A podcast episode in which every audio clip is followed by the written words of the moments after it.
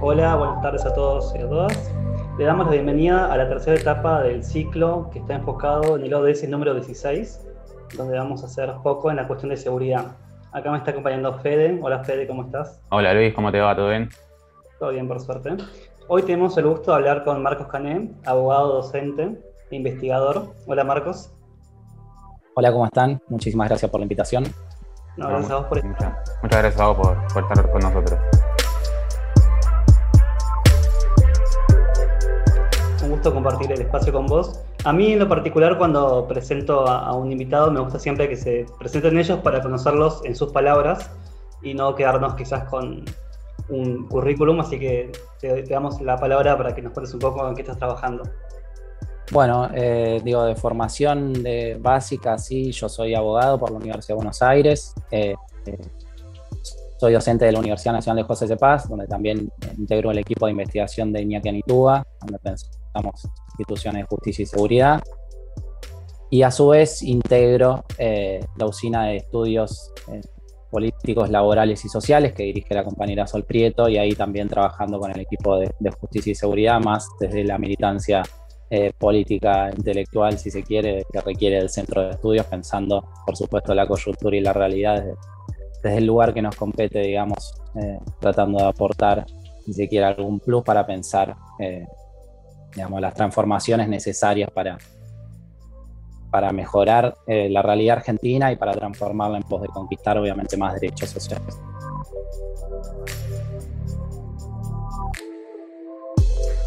Bien, y en base al estudio, ¿cómo es tu mirada de la situación actual de la justicia en este contexto de pandemia, eh, que es un poco el tema de agenda, ¿no?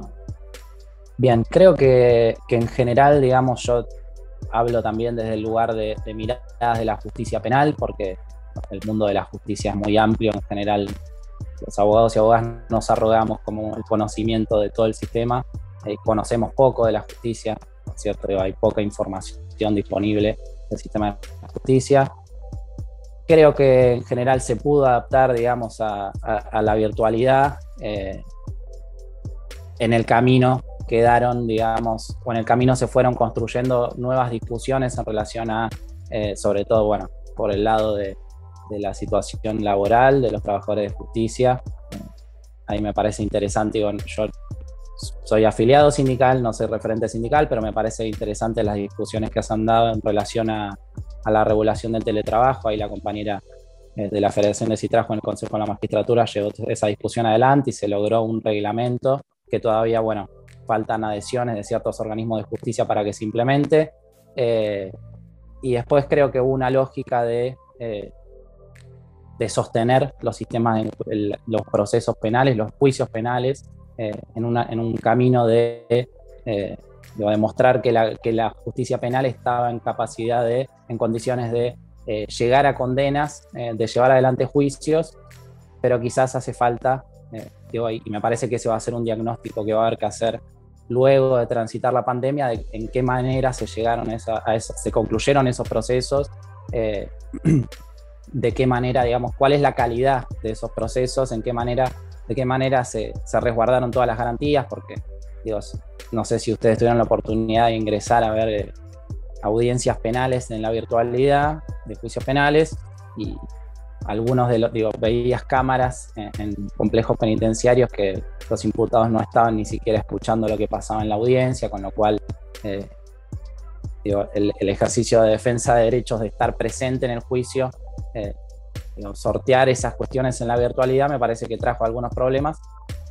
pero en cierta medida digo, son discusiones que quedaron medio al margen. Eh, y se pudo avanzar, digamos. El, sistema de justicia penal se sostuvo. Sí, dejando de, lado la discusión de la situación de los trabajadores, sobre todo, que me parece que, que da para mucho más y, todavía está en, implementación la regulación del teletrabajo.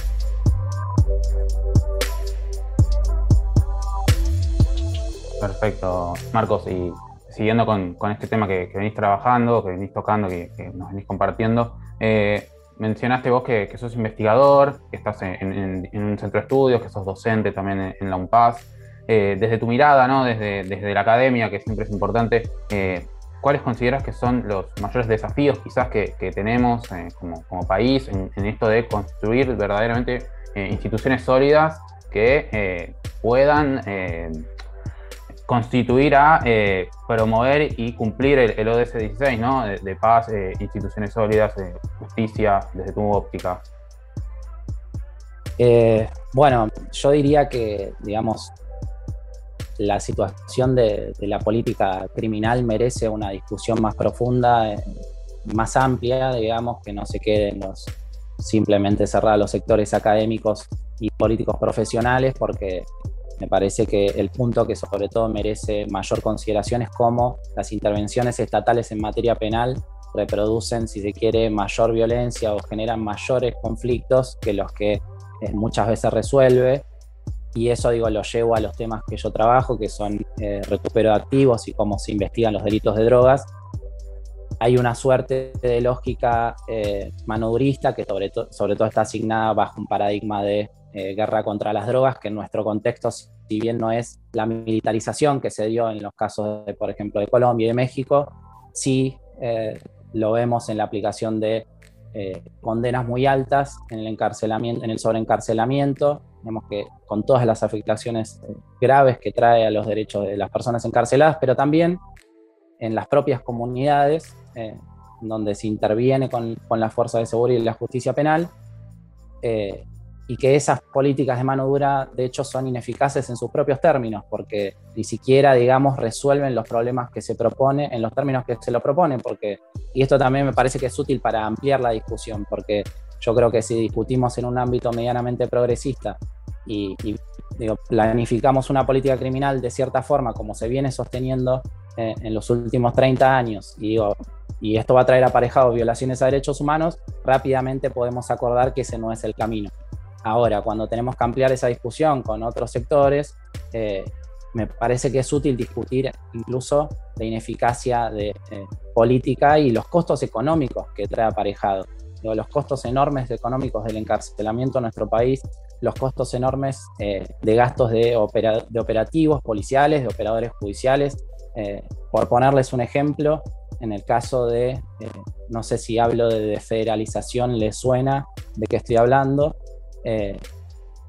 digamos, los delitos de drogas eh, hasta el 2005 eran todos federales, correspondían a la competencia de la justicia federal. En el 2005 se sanciona una ley nacional que permite que las provincias pueden adherir a la ley y asumir las, competencias, las justicias provinciales de los delitos menores de drogas vinculados a eh, bueno, la tenencia para consumo personal, la tenencia simple y la tenencia con fines de comercialización cuando esa comercialización está destinada al consumo o al menudeo, como se la conoce comúnmente. En la ciudad de Buenos Aires esa competencia se asume a partir del 2019, desde enero de 2019. Si miramos los números de 2019, la mayoría de las detenciones que llevó a cabo la policía de la ciudad fueron, a, eh, fueron casos de tenencia para consumo personal. No tengo el número a mano, pero casi el 90% de la mayoría de esos casos, eh, la tenencia de la sustancia, digamos, incautada de la cannabis, para pensarlo al lado de todo el proceso de regulación que estamos viviendo. Y a su vez, la mayoría de esos casos, cuando llegaron a la justicia, digamos, luego de todo el operativo policial de detención y demás, fueron archivadas. Eh, y esto ocurre sistemáticamente en el resto de las jurisdicciones del país y sobre todo en aquellas donde se implementó la desfederalización. Entonces, Digo, son archivadas porque se aplica el criterio de la Corte, del fallo Arriola, en el cual se declaró inconstitucional eh, la criminalización de la tenencia para consumo personal, pero sin embargo, eh, a nivel de, territorial, si se quiere, se, reiteran estas prácticas de detenciones eh, sumamente arbitrarias y generadas en parte también por esta política de federalización. Entonces, tenemos costos enormes en términos de operativos, en términos de operadores judiciales fundamentando por qué se archivan estas causas y después, por ejemplo, escuchamos que cuando pasó lo de Lugano hace poco, el, problema de esta banda que estaba instalada en Lugano, eh, el problema que, digo, la justificación que tenían los funcionarios de la Ciudad de Buenos Aires era que habían sido abandonados por el Ministerio de Seguridad Nacional y que no tenían las capacidades para afrontar eh, un fenómeno de esas características. Entonces, digo, me parece que ahí sí tenemos un punto para ampliar la discusión en relación a cómo se persiguen los delitos de drogas, eh, además de las graves afectaciones a derechos humanos que generan las políticas de encarcelamiento, eh, de sobreencarcelamiento y las condiciones eh, penosas que se viven en las cárceles de nuestro país.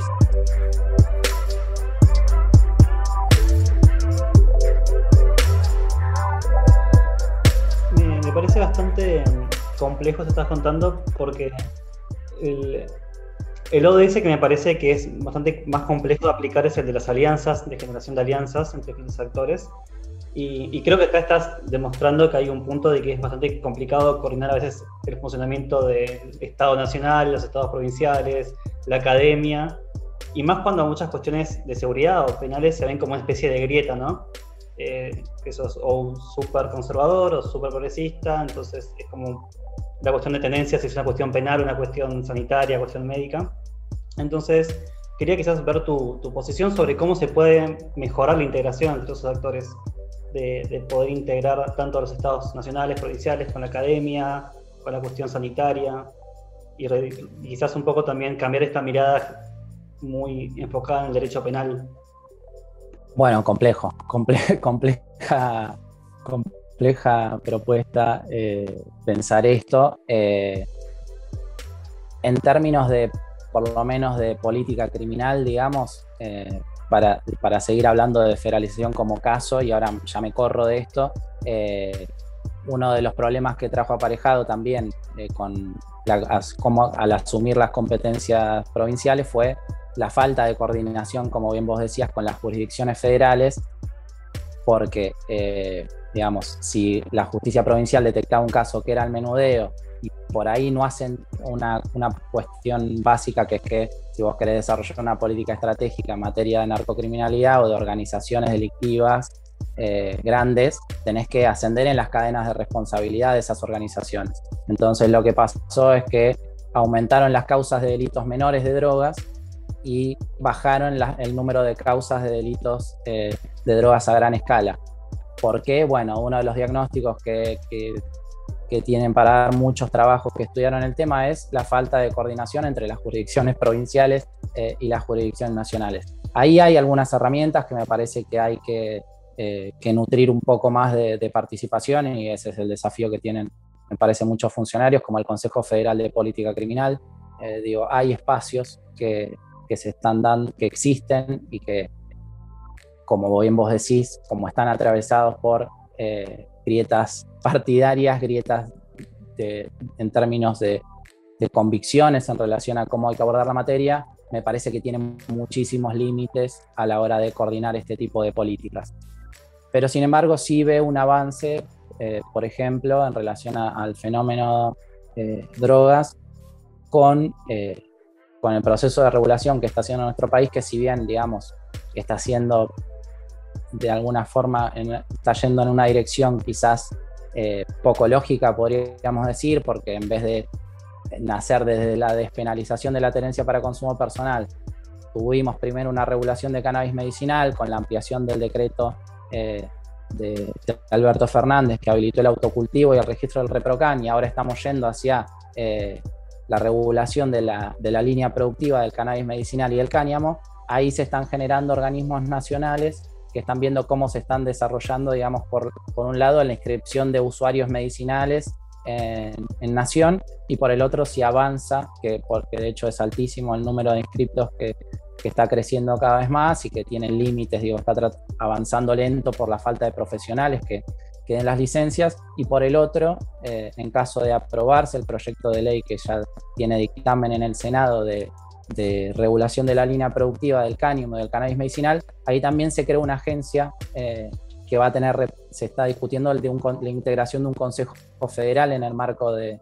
esa agencia, que es la ARICAME. Entonces ahí, digo, se están generando espacios en los cuales las jurisdicciones están rediscutiendo estos temas. Me parece que esas discusiones, si bien están enfocadas en, el cáñamo, en el cannabis medicinal, van a impactar eh, en el abordaje de las políticas de drogas penales. De hecho, ya está impactando, digamos, en las, en las, en las prácticas de, las fuerzas de seguridad y, del sistema de justicia. Por decirte un ejemplo, personas inscritas en el ReproCam, que es el registro de, usuarios medicinales que ya tienen su habilitación en la aplicación Mi Argentina, hoy día están viajando en avión, por decirte un, caso, transportando cannabis y le muestran a los agentes de la Policía de Seguridad Aeroportuaria que tienen una autorización y pasan tranquilamente en un vuelo o los detienen en la ruta y pueden mostrar la autorización. Y creo que eso, digamos, primero rompe el estigma, eh, digamos, deconstruye un estigma que pesa sobre los usuarios de sustancias eh, y además al nivel institucional genera discusiones vinculadas a esto, incluso no solo en términos medicinales, sino digo, pasaron cosas paradójicas como que eh, en la presentación del proyecto, cuando lo presenta el Ministerio de, Desarrollo, eh, Morales y ahora no me acuerdo qué otro gobernador pusieron sobre la mesa, la, Gerardo Morales, estoy hablando, eh, pusieron sobre la mesa la, la necesidad de despenalizar la tenencia para consumo personal. Entonces, de pronto pareciera que el desarrollo de, un mercado genera un incentivo para, digamos, mejorar las prácticas penales. Después, para los casos de mediana y gran escala eh, de, delitos de drogas, eh, va, a tener, va a haber que seguir trabajando en la, en la coordinación, digamos, interinstitucional, en, todos los organismos, de los, sobre todo los ministerios públicos, me parece ahí. Y creo que ahí el desafío también es eh, la implementación del sistema acusatorio en nuestro país, que ya está puesto en marcha en algunas jurisdicciones, pero todavía falta que se proyecte eh, al resto del país y que eso va a permitir eh, una, una, reinscripción, no, una, un resurgimiento, digamos, de un nuevo rol de los fiscales que los va a erigir como responsables del diseño de la política criminal, al procura, la procuradora o la procuradora que sea, que está al frente del proceso. Pero bueno, es una situación que, que pareciera que va a tener que esperar porque estamos en una situación de un interinato eh, del Procurador General y me parece que eso representa un obstáculo importante para avanzar en ese sentido, pero creo que ese es uno de los grandes desafíos, digamos, que no es mágica la puesta en marcha del sistema acusatorio, eh, pero que va a haber que trabajarlo, va a llevar tiempo, pero hay que dar el pie, el puntapié inicial para que, para que se avance en ese, en ese sentido, me parece.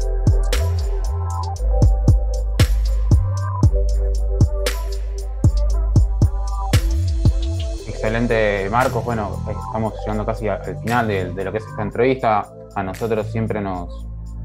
nos gusta preguntarle al, invitado o a la invitada eh, sobre sus proyectos actuales, en lo, que, está trabajando, porque entiendo que lo que recién comentamos eh, implica grandes desafíos para todos los sectores de la sociedad, desde la política, desde la academia, desde las propias ONG, como en este caso nosotros. Eh, desde tu lugar, que sabemos que, sos docente, que, que, participás de un espacio como el WebPlus, eh, ¿cuáles son tus proyectos actuales y, si van un poco en concordancia con lo, con lo, que estuvimos charlando, como para ir eh, cerrando este, este, positivo encuentro que, estamos teniendo? sí, sí, sí. digo,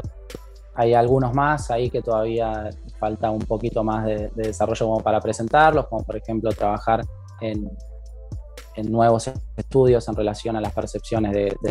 respecto a las instituciones de justicia y seguridad, que la, información disponible, digamos, eh, y los estudios, y no hay estadística disponible eh, sobre el funcionamiento de la justicia, por un lado, y la que hay es fragmentaria, eh, y por otro, sobre las percepciones de justicia y seguridad sociales, pensar en hacer algo un poquito más amplio en relación a eso, y en lo personal, digamos, y el aporte que yo hago en Weblas también actualmente y que también forma parte de un trabajo de investigación que se inscribe en un proyecto de tesis que estoy arrancando, es pensar cómo eh, estudiar más a fondo cómo se investiga, eh, qué tanto, más bien, eh, qué, es tanto está desarrollado el recupero de activos en las causas de drogas a gran escala, como estrategia, digamos, de investigación patrimonial a la par de eh, de la investigación clásica penal de eh, identificar al autor de un delito e imponerle una pena, eh, la estrategia de llevar una investigación patrimonial que persigue, digamos, los bienes, cuáles son los bienes, que, cuáles son esas ganancias de los delitos, partiendo de un diagnóstico, digamos, de una hipótesis de que en, general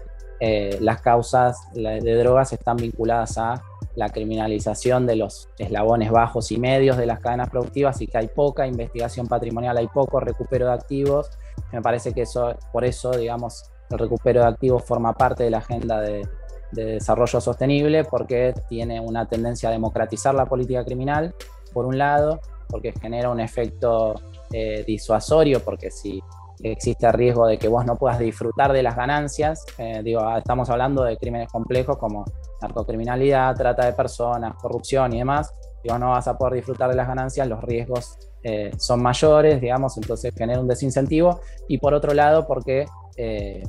con esos bienes recuperados también se pueden reparar a las comunidades afectadas cuando no hay víctimas concretas, como el caso de drogas, pero también reparar a las víctimas concretas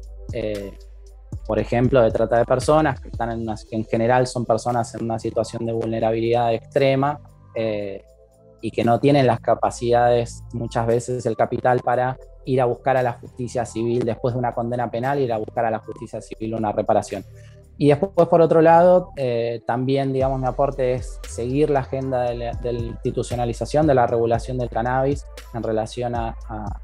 los aspectos que, se vinculan al, proceso, a los sistemas de, justicia y seguridad, digamos, y a las transformaciones que ya se están dando. Eh, y bueno, eso, digamos, eh, por el momento es a lo que estoy aportando. Y también pensando, digamos, eh, sobre todo el año pasado, a partir de que se, se propuso la reforma de la justicia federal, digamos, también rediscutiendo algunos aspectos institucionales y acompañando en Weblas hay abogados laboralistas, hay abogados, eh, hay politólogos, tenemos un equipo bastante interdisciplinario de referentes sindicales vinculados al sistema de justicia. Eh, entonces, digo, nos nutrimos un poco de, todas las perspectivas para, además de los aportes específicos, poder pensar esas reformas institucionales eh, que el país necesita.